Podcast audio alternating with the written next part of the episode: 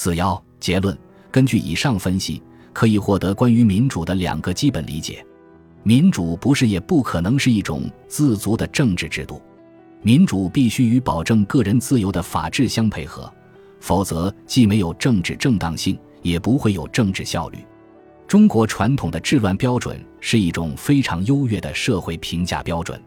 一个社会如果是好的，首先必须是治世，然后才谈得上其他成就。如果是乱世，无论什么规则都将土崩瓦解，没有什么价值能够幸免于乱。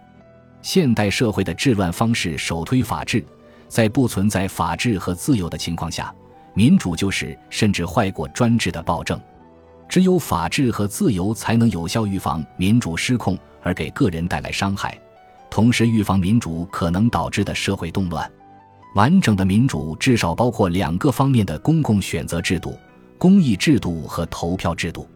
公益制度用于理性辩论而促成普遍可接受的公益；投票制度用于形成有关权利和利益分配的公共选择。对于公益制度，意见的决胜标准是在自由公正的表达和辩论条件下的最大兼容原则，这是一个反多数决胜规则。对于投票制度，表决标准是满足最小伤害原则的双向票多数决胜规则。